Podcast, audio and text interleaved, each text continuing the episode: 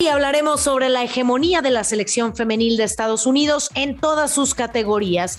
Además, quedaron definidas las semifinales del fútbol MX femenil. ¿Continuará el poder del norte o Chivas y Pachuca frenarán otra final regia? Todo esto y más hoy en Footbox Femenil. Comenzamos. Footbox Femenil, un podcast con las expertas del fútbol femenino, exclusivo de Footbox.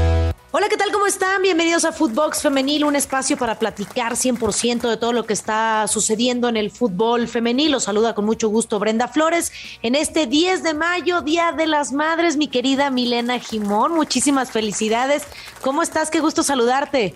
¿Cómo estás, Brenda? Muchas gracias. He festejado el Día de las Madres como una octavita, porque ayer fue en, en Argentina, en España, en Venezuela, eh, perdón, en Argentina, no, en Venezuela. Pero bueno, aquí disfrutando de la posibilidad de ser madre y de hablar de deporte, porque esto nos compete hablar del fútbol femenino al día de hoy, en una jornada donde el fin de semana, por ejemplo, se dieron varios campeones en las distintas ligas internacionales, como por ejemplo en la Inglaterra, donde el Chelsea volvió a quedar campeón, el caso del Benfica, que volvió al bicampeonato después de ganarle al Sporting, así que mucho de qué hablar el día de hoy. Totalmente de acuerdo, coincido contigo. Hay mucha actividad en el mundo del fútbol femenil, en la Liga MX, las distintas selecciones y como ya comentabas, decías eh, puntual estos comentarios referente a los distintos equipos. Y vamos a platicar del dominio de Estados Unidos en todas las categorías que se ha impuesto frente a nuestra selección mexicana en el premundial sub-17, el sub-20 y sobre todo de la selección mayor. Y arrancamos con este premundial sub-17, las dirigidas por Ana Gal Lindo, que ya consiguieron su boleto a la India, seis juegos, 57 goles, no recibieron ningún tanto hasta la final del eh, premundial de este preolímpico, donde caen ante Estados Unidos 2 a 1 al minuto 20, gol de Martino, después vendría Maribel Flores al 65 para poner el uno por uno. Y parecía que México mostraba una cara diferente, pero al 77 Revimbas hace el 2 por 1. Mi querida Milena, yo te pregunto, ¿Qué pasa con este dominio de Estados Unidos?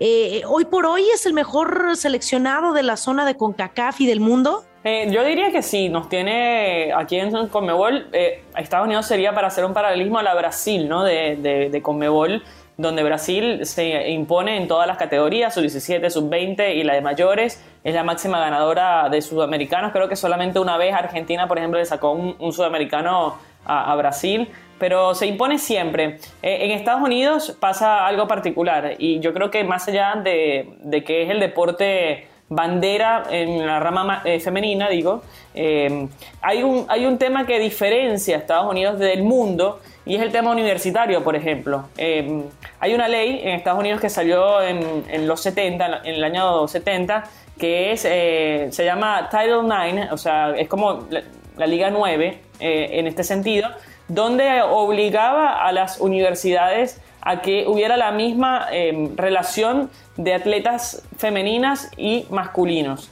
Eh, en este sentido, tendrían que tener la misma, los mismos derechos, los mismos beneficios. Si el uniforme se cambiaba una vez al año, se cambiaba también para el femenino, pero que tuvieran las mismas oportunidades y podían elegir de acuerdo a, la función de la universidad. Y, yo creo que a partir de, los años 70, este impulso en el deporte femenino ha permitido que hoy el fútbol femenino, que además es uno de los más elegidos, además en la cross y el hockey por ahí, eh, sea el deporte de bandera de, este país, siendo además en cantidad de población mucho mayor a, muchos países del mundo, bueno, evidentemente esto va a ser un dominio absoluto. Ya se le está acercando a Europa en algunos países, pero el dominio que tiene Estados Unidos en el continente va a ser así durante mucho tiempo porque es muy organizado y además desde los colegios ahora también lo vemos. En los colegios esa ley también aplica para la misma, para la diversidad, para la misma cantidad de horarios. Por ejemplo, si, si el deporte masculino se hace un estadio con luces a la noche, el deporte femenino tiene que tener también su bandera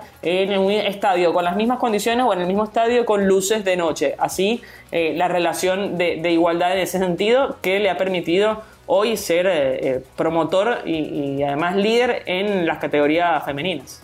Esta regla que mencionas y además aunado a la equidad salarial, hace unos meses salía la noticia que la, selección de Estados Unidos, la femenil, iba a ganar lo mismo que la varonil.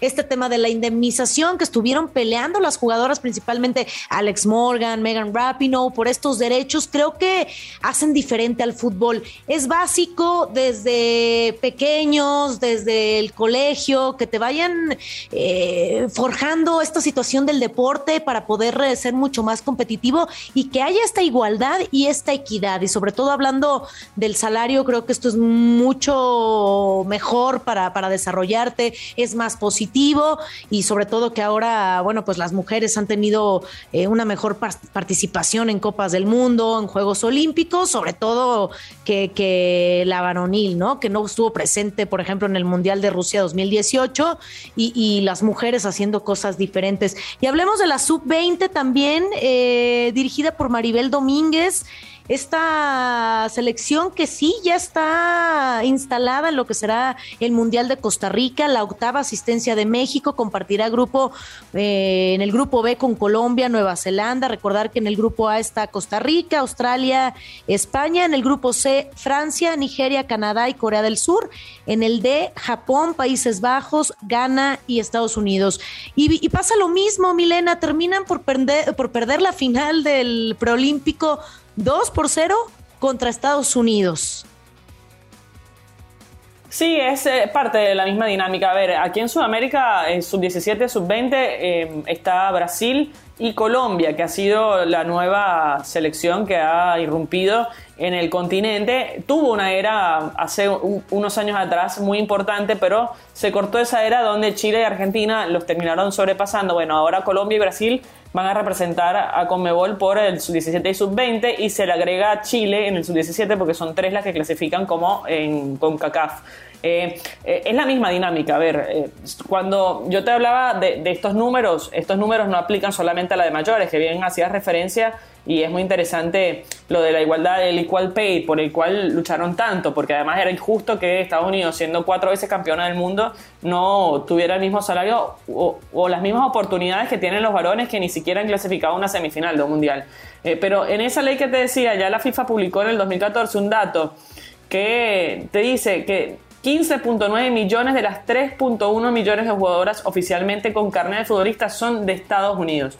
Y esto eh, también hacía referencia a que hay 500 a 600 equipos femeninos en los Estados Unidos, ya lo decía, que coinciden en contar eh, con jugadoras entre 16 y 22 años. Entonces, es una movida importante que hacen. Yo, en el Mundial de Francia 2019, tuve la oportunidad de irlo a cubrir y hablaba con el cuerpo técnico de Estados Unidos de la cual con el jefe de prensa me dice, eh, amiga, o sea, tienes una relación porque preguntas por los entrenamientos, todo esto.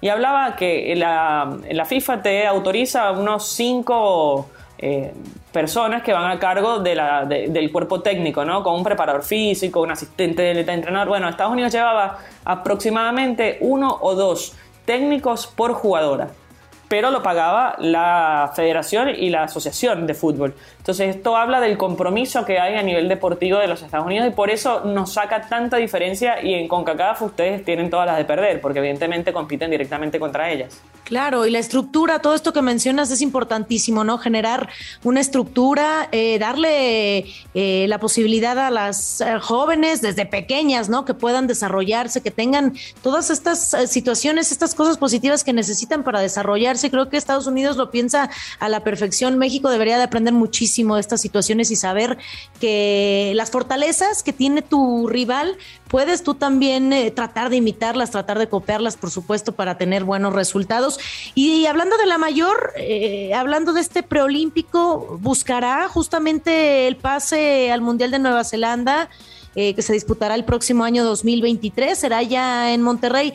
Y te pregunto, mi querida Milena, Ahí las herramientas, hay, eh, vaya, ¿puede jugarle México del tú a tú, del tú por tú a Estados Unidos? Mira, eh, le puede parar y competir. Eh, a ver, si hay cosas que le dificultan a Estados Unidos de que se te metan atrás con líneas sólidas y que mantengan la concentración durante 90 minutos. Chile le hizo un partidazo a Estados Unidos en el Mundial y Chile debutaba en una Copa del Mundo. Entonces, además tuvo gran participación la arquera que en ese momento creo que estaba en el Lyon o en el PSG, Tiane Endler, Tiane Endler que es una gran arquera. Pero, a ver, puedes competirle un día, quizás en una noche que tenga amarga los Estados Unidos, pero sabemos que de tú a tú no le puede competir. Y yo creo que ahí es donde está el secreto eh, de una selección que se sabe inferior, que se sepa inferior y que le juegue con sus herramientas a incomodar al rival que es superior. Eh, lo hizo también Argentina contra Japón en el debut de, Francia 2019. A ver, eh, Japón es campeón mundial y Argentina estaba redebutando un mundial después de más de 30 años.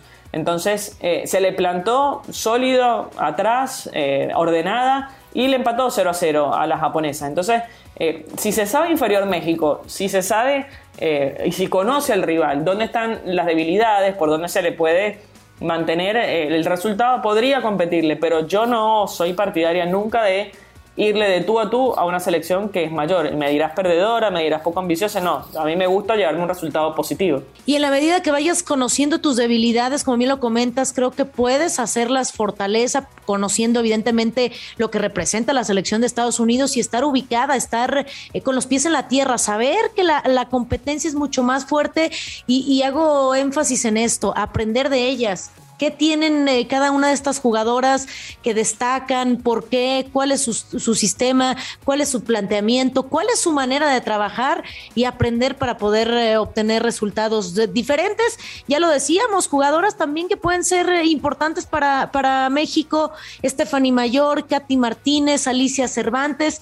Ellas son, son jugadoras a seguir, jugadoras que pueden tener fortalezas, situaciones para, para utilizar y poder, eh, vaya, competirle no de tú a tú, pero sí conocer a la selección a la que estás representando y con cuál te vas a enfrentar. Ya lo decíamos, Megan Rapino, Alex Morgan, Alicia Cervantes, Katy Martínez. ¿Serán, eh, quién influirá más? ¿Las mexicanas? las estadounidenses, cómo Alicia Cervantes puede, por ejemplo, eh, hacer lo que ha venido logrando Alex Morgan. Eh, disciplina y trabajo. Eh, Alex Morgan, bueno, yo conozco un poco lo que ha sido la carrera de todas las Estados Unidos y son atletas, y las ve físicamente, y son atletas de alto rendimiento, se entrenan muy bien, tienen una muy buena alimentación, eh, se entrenan en sus equipos y cuando no están con sus equipos siguen entrenando y mantienen esa disciplina fuera de la cancha. yo creo que por ahí pasa, ¿no? Entender que ya eres una jugadora de alto rendimiento, que eres profesional y enfocar todo, obviamente que la, competición local te va a permitir, eh, a, medida que vaya creciendo en infraestructura, en rendimiento, te va a permitir crecer también a la par, pero también tienes opciones afuera. Hoy en Sudamérica muchas jugadoras eh, se van a, España a intentar competir allá, una, una, una liga de España que se hizo profesional también este año y que está con muy buen nivel, donde vimos al Barcelona coronarse campeón, ahora eh, Atlético y Real Madrid jugando por ese último cupo a Champions, eh, pero hay muchas jugadoras venezolanas, colombianas que van a buscar mejor rendimiento mejor infraestructura para poder desarrollarse futbolísticamente. Y México le pasa eso. Hoy por hoy creo que el torneo local eh, es uno de los más fuertes en el continente, pero todavía falta ese plus que te permita competir y que te permita profesionalizar ¿no? a, a la jugadora.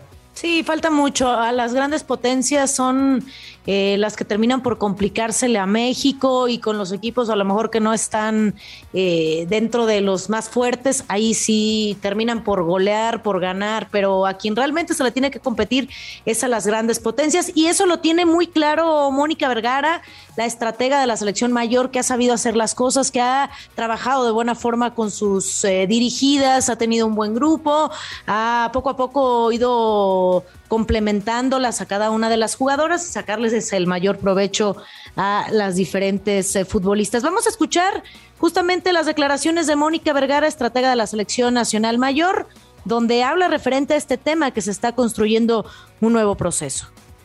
Lo vivo con compromiso y con muchísima confianza, lejos de tomarlo como una presión. Eh, estoy más enfocada y de verdad comprometida. Ahora sí que atenta a todo lo que tenemos que trabajar en el día con día, en el seguimiento de las jugadoras para que podamos seguir desarrollándonos. Y la primera que tiene que crecer y desarrollarse de una manera, eh, pues soy yo y es algo que de verdad me tiene muy motivada. ¿Por qué digo mucho esta palabra? Porque cada día tengo un motivo muy grande que es poner a nuestro país en esa Copa del Mundo, que regrese a los Juegos Olímpicos y de verdad ponerlo en los primeros lugares.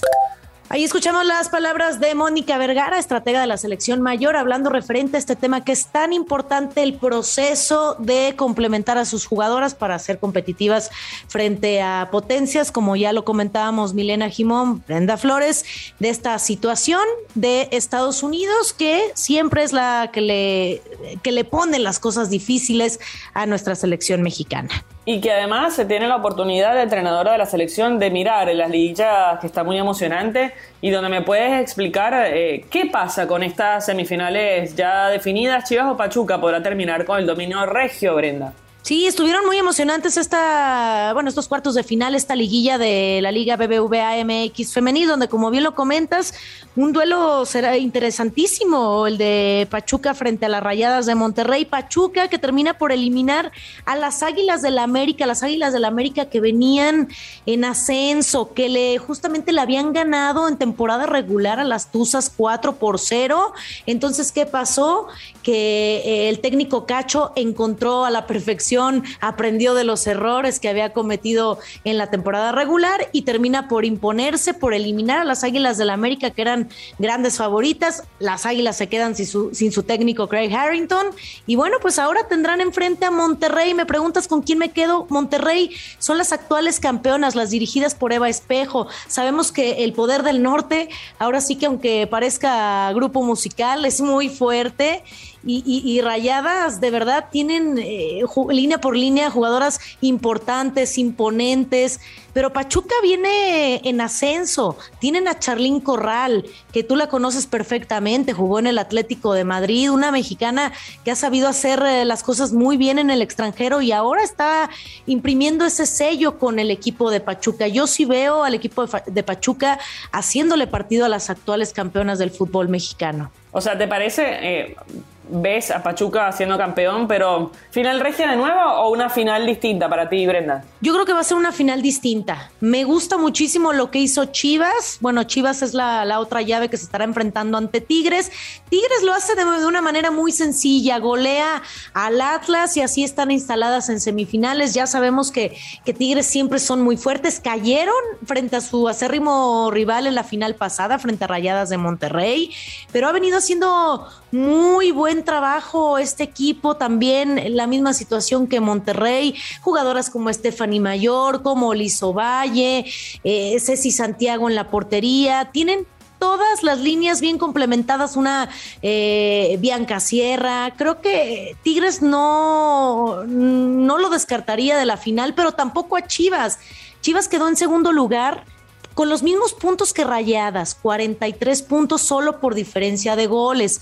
Quedó 2-2 en el partido de ida contra Pumas y la sorpresa es que en la vuelta iban cayendo 2 por 0, pero cuando les picaron y les dijeron, oye, Dos por cero, esto no puede pasar. Retoma el camino con una encendida Licha Cervantes, con una Caro Jaramillo que siempre en cada partido da lo mejor de sí misma y además que ya jugó en el equipo de Tigres y con una Jocelyn Montoya que si no fuera por ella, Licha Cervantes no sería la, actual campeona de goleo. ¿Por qué? Porque hace un desborde perfecto por las bandas, tanto por la derecha como por la izquierda. Su especialidad evidentemente es por derecha, pero todas las, las pelotas se las proporciona a la perfección a Licha Cervantes. Entonces, esa llave la veo mucho más cerrada y yo sí me atrevería a decirte que ahora se puede acabar el poder del norte y una final entre Pachuca y Chivas que se repetiría, que la hicieron por primera vez en la creación de esta Liga MX en el 2017, se vieron las caras y Chivas salió victoriosa. Entonces sería a lo mejor el segundo título de Chivas o el primero de, Pachuca. Bueno, todo esto lo vamos a develar en Footbox eh, femenil porque con la pasión que le imprime Brenda Flores vamos a estar al tanto de lo que ocurre en esas semifinales. Pero hemos llegado al final, Brenda. Eh, obviamente en estos días estaremos con todas las repercusiones de lo que ha sido entonces la Liga MX. Totalmente de acuerdo. Bueno, pues ya estaremos platicando de, como lo, comentabas al principio de este podcast, de todas las situaciones, todos los equipos que están eh, haciendo de las suyas en las diferentes ligas, además de las elecciones. Eh, también estaremos muy de cerca con la sub-17, la sub-20 y la selección mayor de eh, México y qué pasará en estas semifinales de la Liga BBVA MX femenil. Mi querida Milena Jimón, me despido de ti. Muchísimas gracias por haber estado aquí en Footbox Femenil. Gracias a ti y obviamente estamos eh, atentos a lo que ocurra en el fútbol mundial porque aquí se habla de fútbol femenino. Nos despedimos, Milena Jimón, Brenda Flores. Esto fue Footbox Femenil. Hasta la próxima. Footbox Femenil, podcast exclusivo de Footbox.